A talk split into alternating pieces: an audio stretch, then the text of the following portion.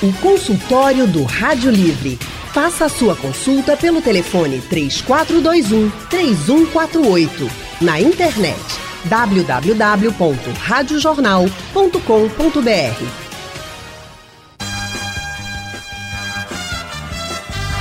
Coceira intensa, irritação na pele. Essas são algumas das manifestações da escabiose ou sarna, uma doença que causa incômodo e atinge muitas pessoas ao longo da vida. Em São Paulo, um grupo de refugiados afegãos abrigados em um aeroporto foi diagnosticado com escabiose. Você acompanhou isso tudo? Um surto diante de uma situação improvisada que causou apreensão e medo de uma proliferação da doença, já que o ambiente é muito movimentado. No consultório do Rádio Livre de hoje, a gente fala sobre escabiose, sobre sarna. Tire suas dúvidas com a gente. Vamos explicar para você como prevenir e tratar a doença em caso de contaminação. O nosso WhatsApp 9 91478520 já está à disposição. E hoje nós recebemos aqui no consultório do Rádio Livre a dermatologista Ana Cristina França. Ela é preceptora do Serviço de Dermatologia do Hospital Otávio de Freitas. Doutora Ana Cristina, é um prazer recebê-la. Seja bem-vinda. Boa tarde. Boa tarde, Natália. O prazer é todo meu e trazendo um assunto que é muito mais comum do que a gente imagina, né? A sarna escabiose. Ah, com certeza. Volta e meia a gente escuta alguns casos assim paralelos ou aleatórios, mas é importante trazer também mais informações e, claro, falar como isso pode ser comum, né, doutora? E eu tenho o prazer de chamar também a dermatologista Ana Paula Guzmão. Ela é especialista em dermatologia pela Fundação Hospitalar do Estado de Minas Gerais e membro da Sociedade Brasileira de Dermatologia. Doutora Ana Paula, prazer recebê-la também nessa tarde. Seja bem-vinda. Obrigada, boa tarde. Boa tarde, Ana. Boa tarde, Natália. Prazer, meninas, recebê-las por aqui para a gente já começar respondendo o seguinte. Eu vou chamando a doutora Ana Cristina para nos ajudar nessa. Responder. É, se fala escabiose, se fala sarna, por fim, é tudo a mesma coisa, doutora? É, escabiose é o nome técnico, né, que a gente dá à sarna. Sarna é um nome que todo mundo conhece, um nome popular, que muitas vezes as pessoas se referem a qualquer coceira, né? Tá com coceira, tá com sarna. Mas escabiose é o nome que a gente usa na dermatologia para definir uma doença causada por um ácaro, uma doença parasitária, né, que passa de uma pessoa para outra. E de quais formas, doutora Ana Paula, a gente, sei lá, esbarra com esse ácaro? O que pode favorecer a, o nosso encontro com ele? Então, esse ácaro ele pode ser transmitido de, de um contato interpessoal, né? De pessoa para pessoa. E também quando a gente usa é, roupas que estão contaminadas ou é, assim, e tem contato com alguma pessoa que realmente tem essa, esse parasita.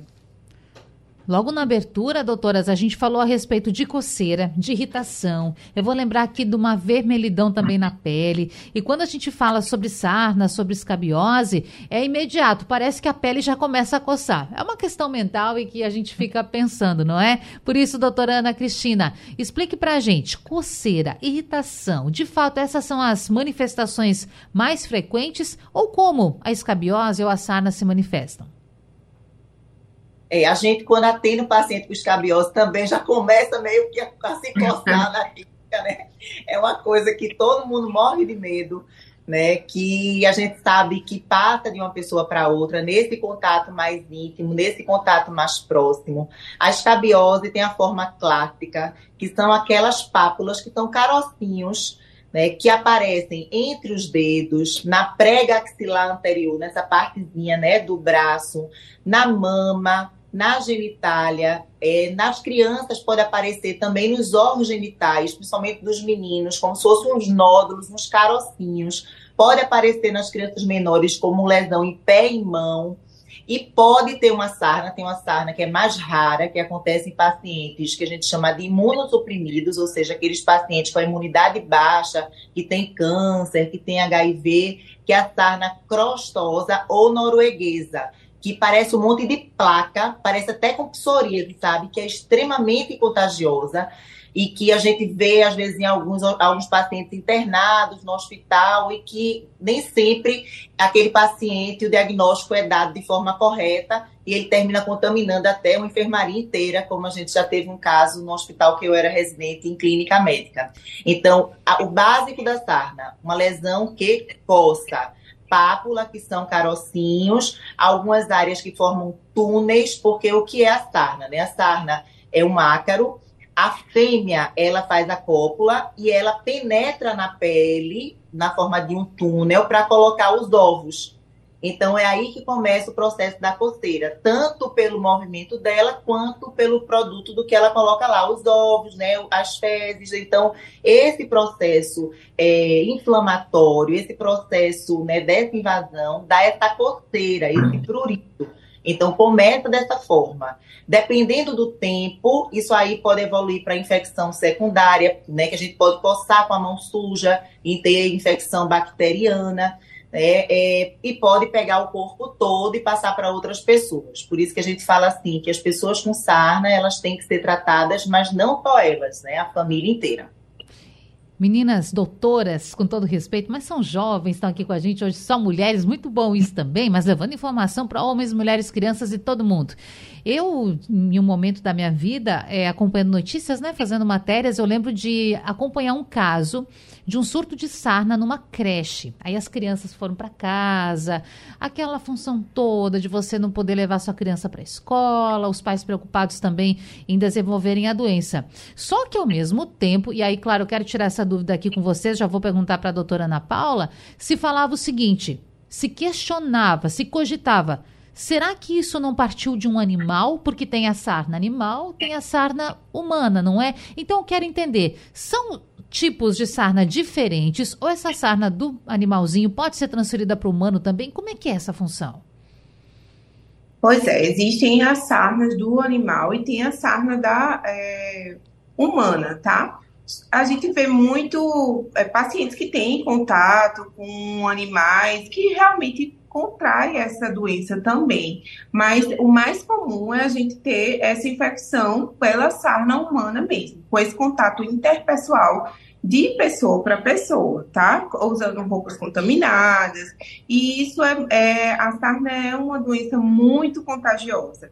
E essa fêmea que coloca esse ovozinho, ele vai eclodir a cada sete dias. Então, ele às vezes fica lá guardado e tal. E quando você vai para casa ou você é, tem contato com outras pessoas, ele vai lá e eclode essa fêmea, essa fêmea eclode esse ovo e tal, e aí você consegue, você vai ter a contaminação de outras pessoas, principalmente as de dentro de casa, tá? Por isso então que... é, é, um, é uma doença bastante contagiosa, e se a gente não, não cuidar rápido e não cuidar de todas as pessoas na casa ou que tem contato, é, acaba se transmitindo de uma forma que a gente não tem uma como é que se diz, um controle, como tanto aconteceu na, em São Paulo, como nessa creche aí que você Sim. nos falou. Por isso que compartilhar toalhas, toalha de banho, toalha de rosto, deve se evitar, não é? Isso.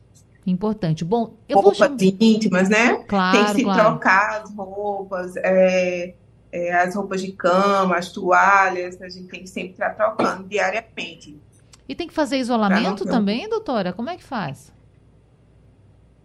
Veja, o ideal é a gente separar, mas é, é uma coisa bem difícil, né? A uhum. gente fazer um isolamento, é, conseguir fazer esse isolamento, porque como é muito contagioso, é, a gente tem que separar assim as roupas, cada um usar a sua, ter suas, suas coisinhas é, pessoais mas isolamento de paciente, é, deixar a criança ou o adulto sem contato é muito, é muito difícil, né?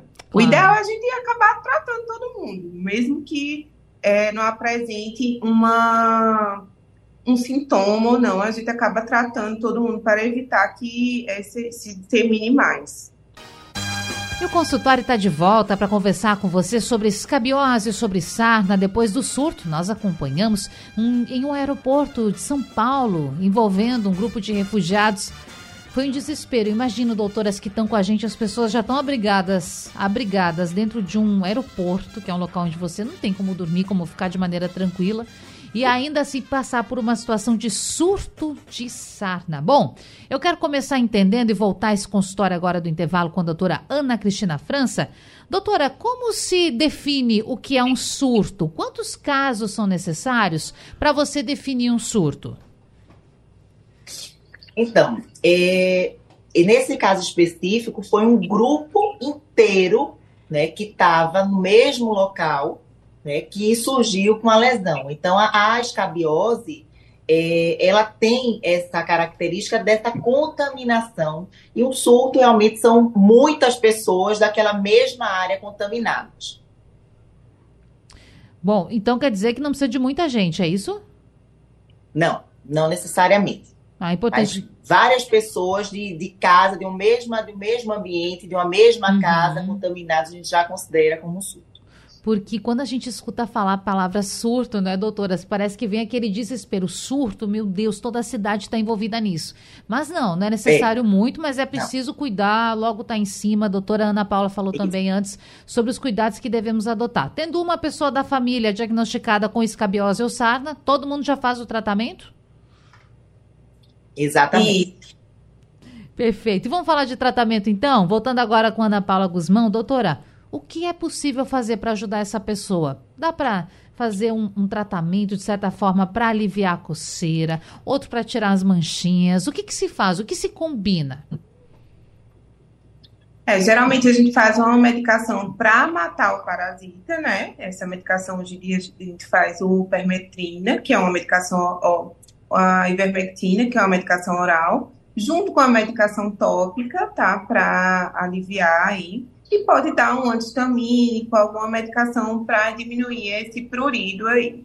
Orientar é, higiene, né? Uma, uma boa higiene, tanto da casa como é, da pessoa mesmo. É, trocar roupa de cama, trocar lençol, trocar toalha, né? Sempre que todos os dias, diariamente, manter essa limpeza, porque é é uma doença é, contagiosa e que está é, tá muito ligada a esse, é, esses mal hábitos né, higiênicos. Então, a gente precisa realmente deixar tudo bem limpo, tá? E o ideal é que depois, como eu disse anteriormente, essa, esses ovos das fêmeas, elas vão eclodir sete dias depois. Então, isso pode perdurar aí. Então, o ideal é que a gente repita esse tratamento, tanto tópico como oral, depois de um um certo tempo, de a princípio sete dias, para a gente pegar todos esses, é, esses parasitas aí, não deixar nenhum passar e voltar a, a ter esse surto, né? Claro.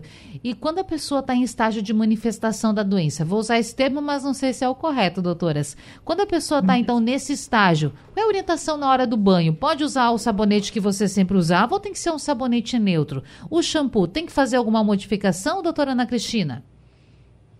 Não, não é necessário usar nenhum sabonete, porque nessas horas a pele já está irritada, já está coçando, já está descamando, já mudou as características. Então, se você usar é, sabonete de aroeira, sabonete amarelo, vai piorar ainda mais o ressecamento.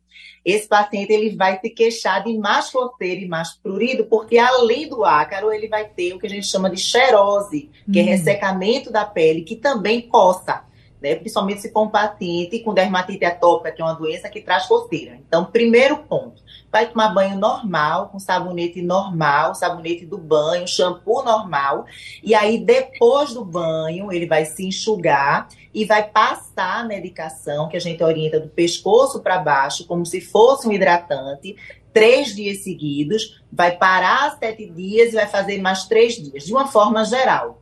Se esse paciente tiver alguma infecção secundária, né, infeccionar por bactéria, por exemplo, aí a gente vai ter que pensar em fazer medicação por via oral e poupar a medicação tópica, ou fazer um antibiótico também associado. Então, assim, não existe uma receita de bolo para todo mundo que tem escabiose. Cada pele tem que ser vista, a qualidade da pele, as doenças associadas, a idade do paciente, se é criança. Como eu falei, criança pode ter uns nódulos, caroços mesmo, na região do saco escrotal e ser da escabiose. Nesses casos, a gente vai ter que fazer uso de corticoide. Ele pode ter pé e mão descamando, descascando, e a gente também vai ter que fazer uso de algumas outras medicações.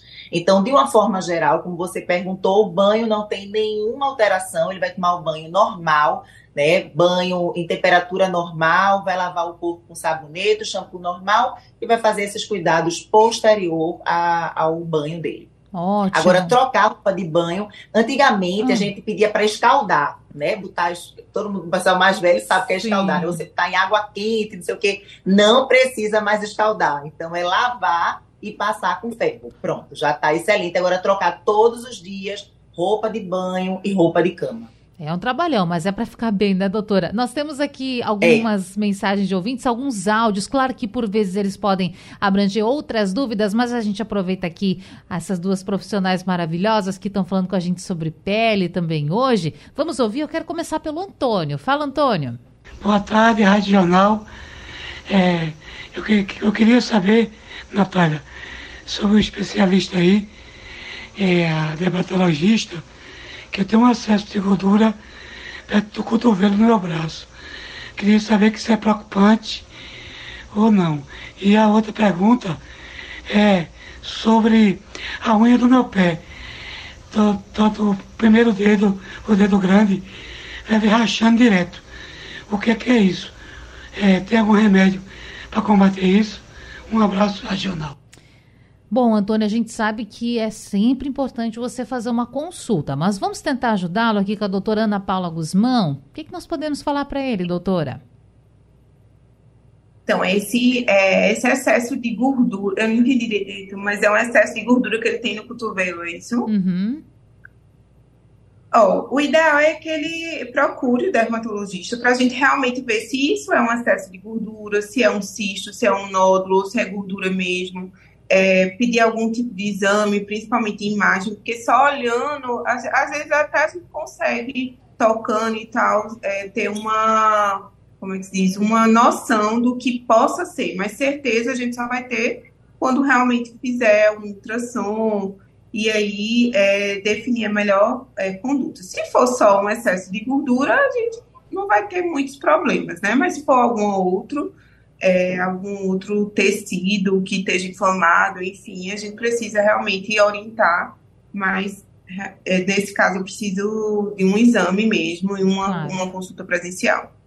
Quanto ao pé, é, essa rachadura pode ser é, tanto de um, uma dermatite, de algum calçado, pode ser alguma coisa na unha que esteja causando essa irritação, até próprio uma própria o fungo no pé que às vezes causa uma descamação, uma rachadura. Então, é, a gente também precisaria dar uma olhadinha para ver realmente e orientar direito o que seria e qual o melhor tratamento. Claro, por isso é importante também a consulta médica, não é? Agora nós temos mais um áudio, mais uma pergunta. Doutoras, é do Carlos Alberto, vamos ouvir. Boa tarde, me chamo Carlos Alberto, 59 anos. Eu tenho descamação em mãos e pés. Já fiz tratamento com itaconazol passado pelo, pelo médico, mas voltou de novo. Vê se tem alguma solução. Vou então encaminhar essa para a doutora Ana Cristina. Nosso ouvinte Carlos está preocupado, doutora. O que, que a gente pode falar para ele? É, é, a dermatologia é uma das especialidades que o olho, né? A gente, paciente pode falar o que for, mas a gente, quando olha a lesão, nos primeiros cinco minutos a gente já sabe o que é. Né? E quando a gente não sabe, quando a gente abre um leque diagnóstico, a gente já tem uma orientação das possíveis hipóteses diagnósticas. No caso dele, quando eu tenho descamação de pé e mão, as possibilidades, eu não estou dando um diagnóstico, né? Estou ajudando em relação a, ao que a gente pode pensar. É de uma desidrose, que é um quadro que dá descamação né, de pé e mão, que não tem uma causa bem estabelecida. Algumas doenças fúngicas podem dar Psoríase é uma doença muito comum, é uma doença inflamatória que dá placas no corpo também e dá em pé e mão. Então, nesse caso, ele precisa procurar um dermatologista, a gente precisa fazer uma pesquisa micológica e, em algumas situações, até uma biópsia de pele para definir o diagnóstico. Né? Então, até lá, o que, é que ele pode fazer? Pode colocar hidratante, mas realmente procurar uma assistência médica para que a gente realmente consiga definir o diagnóstico e tratar de forma adequada. Porque a gente só consegue tratar aquilo que a gente tem certeza do que é. Então não adianta ficar colocando que o vizinho botou, que outra pessoa colocou, porque as lesões de pele elas são muito parecidas. Né? Até para a gente, às vezes a gente olha e tem que fazer é, biópsia para definir. Então a gente precisa realmente dessa avaliação física e desses exames complementares. Perfeito. Consultório do Rádio Livre que hoje abre espaço para falar de escabiose, para falar de sarna. E doutoras, nós falamos antes a respeito da importância da higiene, da higienização. Doutora Ana Paula Guzmão, se não me falha a memória, falou a respeito da limpeza da casa. Aí eu fiquei pensando aqui, doutora, a partir da detecção da doença em uma pessoa da família, passado todo o tratamento, como nós devemos limpar a casa? Água sanitária? Tem alguma orientação para esse ouvinte que pode estar tá passando por esse problema agora?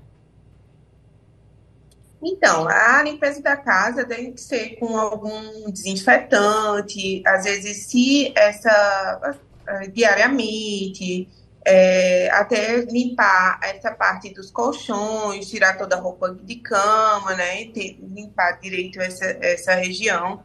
É, se eu acredito que, assim, até se você tiver uma recorrência, a gente não conseguir é, tratar de um jeito adequado, ou então esse paciente sempre está tendo essas lesões de novo e pegando sarna de novo, talvez até uma desinfecção com é, na casa é interessante, sabe? Isso depende muito do quadro e de como é, essa tá evoluindo. Aí a gente Sim. vai orientando a partir do momento que a gente está tendo essa recorrência, se deve ter uma, uma limpeza mais é, mais assim, orientada, mais uma, uma, limpeza mais, vamos dizer, severa ou não. E tem gente, doutor. Mas geralmente. Fica à é, geralmente é limpeza normais, com desinfetante, água sanitária, limpar, é, tirar, é, sacudir mesmo a, a, questão de as pessoas ficam muito, sofá, é, o, a cama e tudo. Acho que tem que ter uma, uma atenção maior para isso. E, por exemplo, colocar o colchão no sol. Tem gente que acha que ajuda. Ajuda? Olha, assim, ajudaria para uma dermatite, se o seu paciente tem uma, uma dermatite um, é, atópica ou por causa do, dessa questão do mofo, até acaba arejando um pouco. Mas a questão do ácaro, eu não sei se acaba que vai arejar e vai limpar um pouco, mas não sei se vai ajudar tanto nessa desinfecção, não. Eu acho que realmente é limpar mesmo. É, garantir que esteja tudo bem limpinho. Que esteja tudo bem limpinho. Já que nós falamos antes sobre a sarna nos animais, eu quero perguntar para a doutora Ana Cristina França os cuidados também com o nosso pátio, porque nós falamos agora da limpeza da casa, mas o pátio, aquele cantinho onde os animaizinhos frequentam mais, onde eles ficam, pode ser também. Tem que ter um cuidado com isso, doutora. É, o importante da gente é, entender é que a maioria dos casos não são transmitidos né, pelo meio ambiente, por roupa, mas são transmitidos de pessoa a pessoa. É a grande maioria. E sabe o que é que mais mantém os pacientes recontaminando? Porque a sarna não cura. Assim, você não, não confere imunidade. Ela cura, mas você não confere imunidade. É a pessoa pegar de novo e a resistência da família de se tratar. A gente chega e fala, olha, tem que todo mundo se tratar em casa. Aí um fala, não, mas eu não vou me tratar porque eu não estou me coçando. Mas mesmo sem se coçar, tem, tem que se tratar ao mesmo momento, todo mundo dentro de casa.